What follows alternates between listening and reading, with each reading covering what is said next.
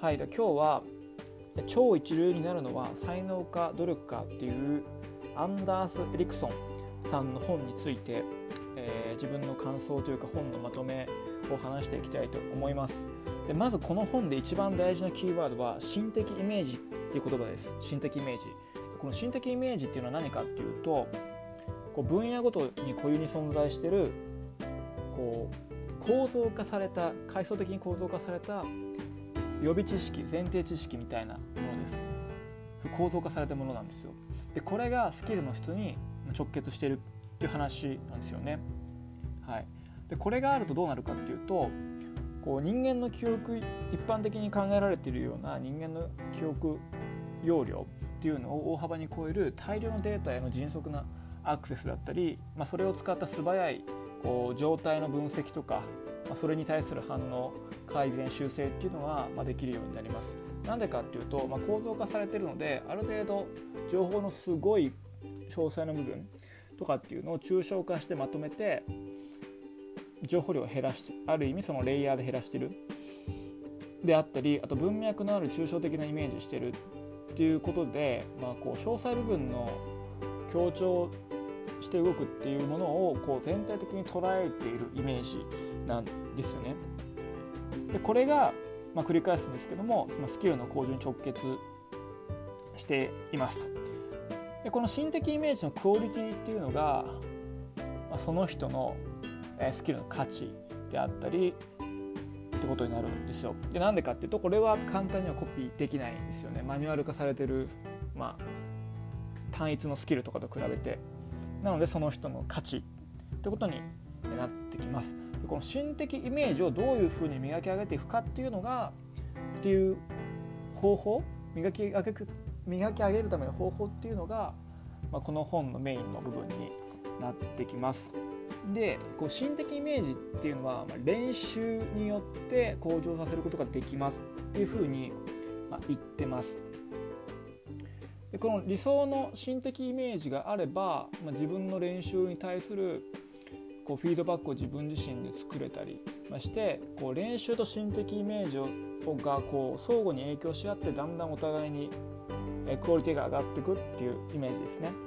でこの方法を練習っていうふうに、まあ、この本では呼んでます。はい、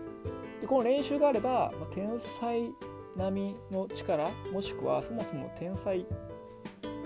ていないんじゃない？練習の結果でしかないんじゃない？みたいな話にどんどんこの本は進んでいきますでとりあえずこの練習なんですけど、まあ、練習っていうのがエキスパートになるつまりそのスキルのプロになる唯一の方法であるってことなんですよで練習によって心的イメージを磨くことによって脳の構造を変化させてえー、スキルを身につけるスキルを向上させるって方法しかエキスパートになる方法はないってことなんですよね。でその方が方法が練習であると。で練習にも、ま、いくつか種類があってまず一般の人が、ま、従来通りやってる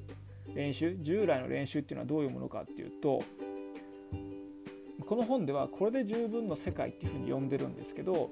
これどういうことかっていうと、まあ、初めてこう未経験の分野のことをやり始めて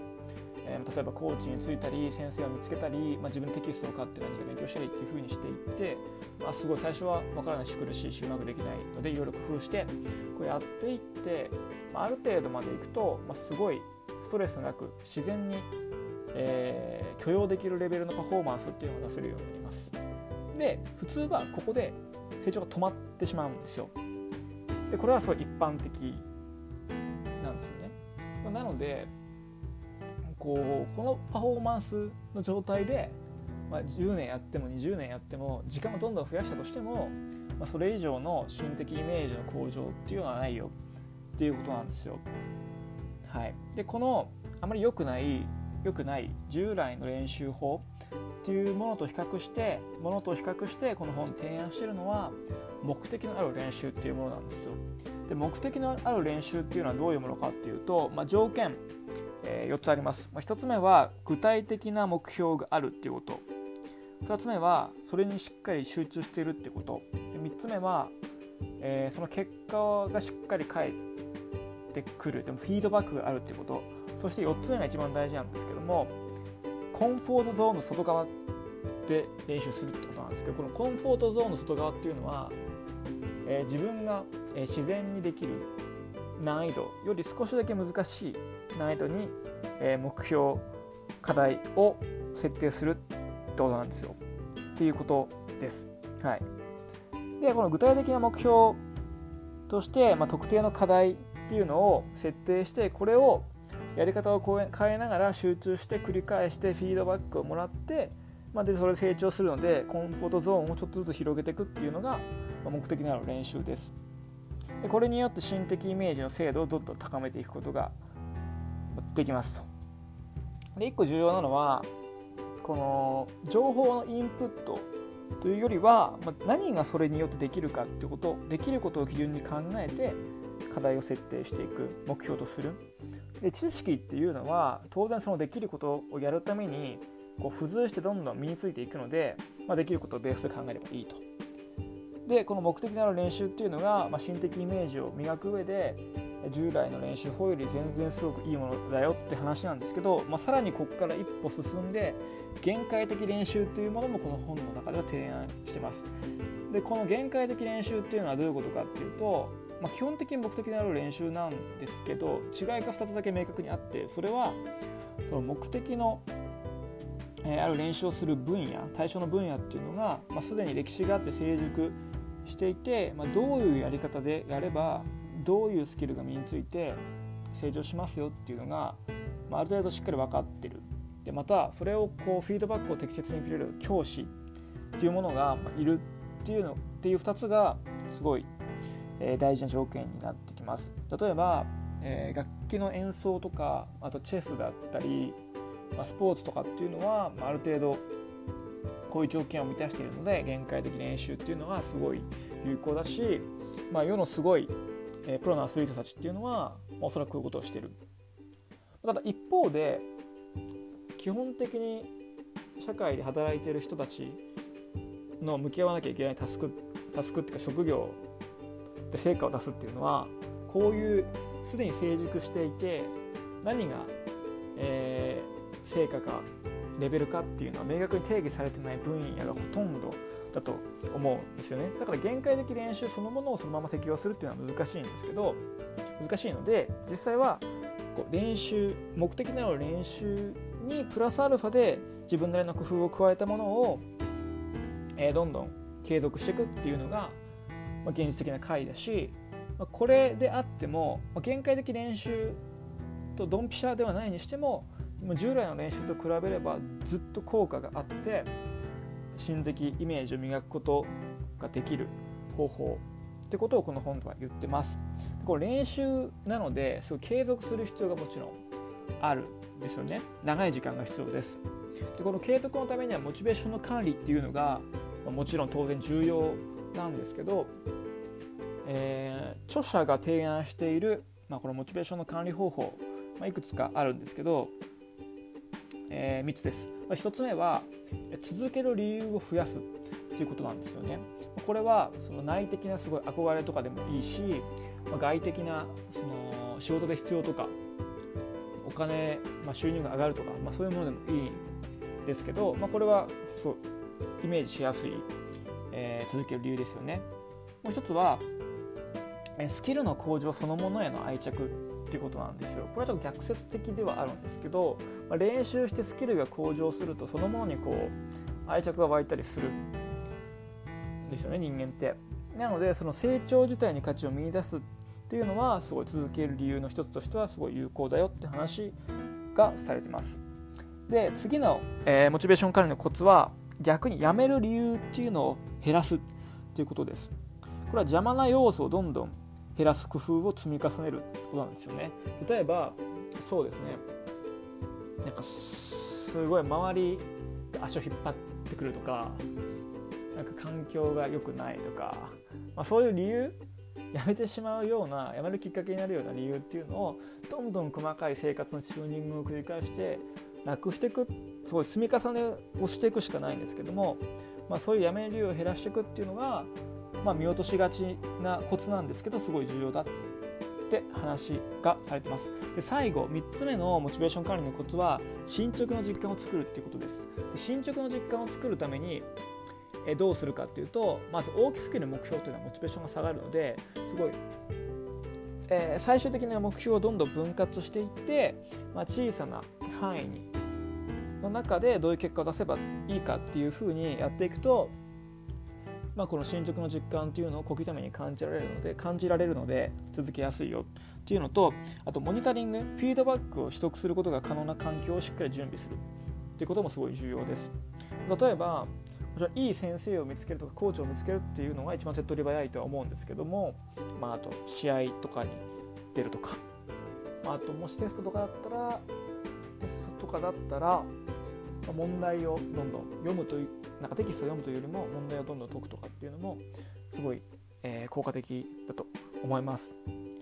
でもしそういうものがない例えばそういう確立されてない全然確立されてない新しい分野とかあったら自分なりに成功の定義っていうのをしっかりできれば数値で定義して、えー、やっていくっていうのが大事かなっ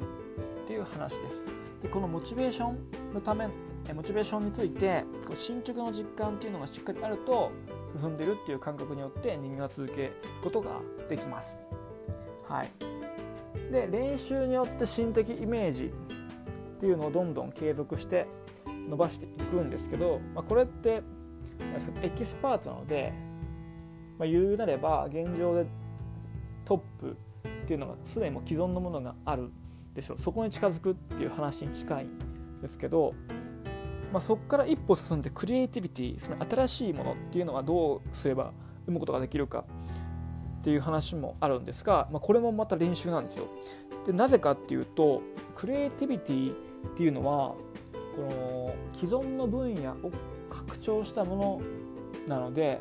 限界を押し広げるものなので結局練習を積み重ねていってその分野のエキスパートにまでいかないと、えー、クリエイティビティには到達しないよっていうのがあります。でまたこの傍から見るとすごい大きな発明というか、まあ、発明発明というか大きな変化イノベーションっていうのはもう一瞬でガラッと変わってしまったように見えるんですけどまあ、実際はそうではなくて素人目に素人目には素人の目にはわからない小さな変化をこうずっと積み重ねていって最終的に最後の一歩のところで他の素人が見ても分かるような変化がこう認識はたから見て認識できるのでこう飛躍的な飛躍が起こったっていうふうに見えるんですけど実際は最後の一歩が見えただけで、えー、結局そういうイノベーションとか革命みたいなものもえー、小さな一歩を積み重ねていくしかないよっていう話なんですよだからクリエイティビティっていう意味でも練習を継続するってことが大事っていう話なんですよね。はい、で最後に、えーと、タイトルにもある天才なんですけど天才じゃないですね才能なんですけどもう生まれつきのものっていうのはどれくらい影響しているのかそれに勝てるのかっていう話をします。例えば IQ っていうのがあるんですけどこれって、えー、有利なのか高い方が有利なのかって話なんですけど結論から言うと最初の方だけ有利です例えば、え、子供例えば小学生とか中学生の時に IQ が高い人っていうのはもちろん音楽をやらせてみたり例えばチェスをやらせてみたりしてもそのある意味飲み込みのようなものが早いので初期はこううん成果が上がりやすい新しい分野の成果が上がりやすいんですけどそれって最初の方だけで例えばチェスのトッププロ同士を比べると関係ないんですよ IQ って。なのでなのですごい長い旅のほんの最初のところだけ差が出るっていうイメージなので、まあ、そんな影響を気にするよりはどうやって練習を工夫すればいいのかっていうのを考えた方がいいってことなんですよね。はいで天才っていうのがいるのかって話なんですけど天才はまあそうですね幼少期に意図しない限界的練習をしていただけなんじゃないかっていうのがこの本の説です生まれつき例えば生まれつきチェスの才能があるというかその特定の分野の力っていうのがパラメーターとして人間の脳にあるわけじゃないので、まあ、多分そうじゃないですよね。っていうかむしろ生まれ持った能力能力であるっていう証拠がないんですよ。逆に生まれ持った能力じゃなくて練習意図しない人生の初期での練習の成果なんじゃないかって証拠はいっぱいあるんですけど逆に才能があったとしか説明がつかないっていうのは、えー、証拠がないのであまりこれを信じる、え、妥当性はないんじゃないかなってことなんですよね。はいまあ、ただ一方で、まあ、練習が有効じゃないものっていうのも、まあ、実はあります。例えば身長とか体格っていうのはほとんど遺伝で決まってしまう部分がすごい大きいですしまあ二十歳とかを超えて身長を伸ばそうとかっていうのは現実的ではないので、まあ、無理なんですけど無理ですしあと絶対音感とかっていうのも大人になってからもしかするとある程度ちょっとぐらいの向上はあるかもしれないんですけど、まあ、基本的には本当に、えー、年齢が1桁の時とかに訓練をしないと身につけづらい分野です。でこういったもう後からどうしようもないところっていうのは、まあ、ありあるあるんですよ、まあ、そこをちゃんと認めてるのもこの本のいいところなんですけどあるんですけど一方で社会で仕事をする上で必要なスキルとかっていうのはほとんどこういう体格とか身長とか関係ないですし絶対音感みたいな読書能力も関係ないので、えー、練習によって向上させることができるっていうことなんですよね。なので、まあ、結論はえっと、ほとんどの人っていうのは練習で、えー、ほとんどの人が欲しいと思ってる能力スキルっていうのは練習でなんとかなるものなのでどんどんこの目的のある練習あるいは、えー、限界的練習っていうのを自分なりに工夫してどんどんモチベーションを管理して継続ずっとしていくことで心的イメージを磨き自分の価値を高めえー、最終的にはその自分の分野の限界を推し進めてクリエイティビティを発揮しましょうっていうことです。はい、で全然いろんなことを諦める必要はない時間はかかるけども練習をすることによって工夫した練習をすることによって才能っていうのは実はどんどん伸ばせるし脳の構造自体変わっていくんだよっていう話でした。はい希望を持って生きていきたいなと思います。以上で終わります。ありがとうございました。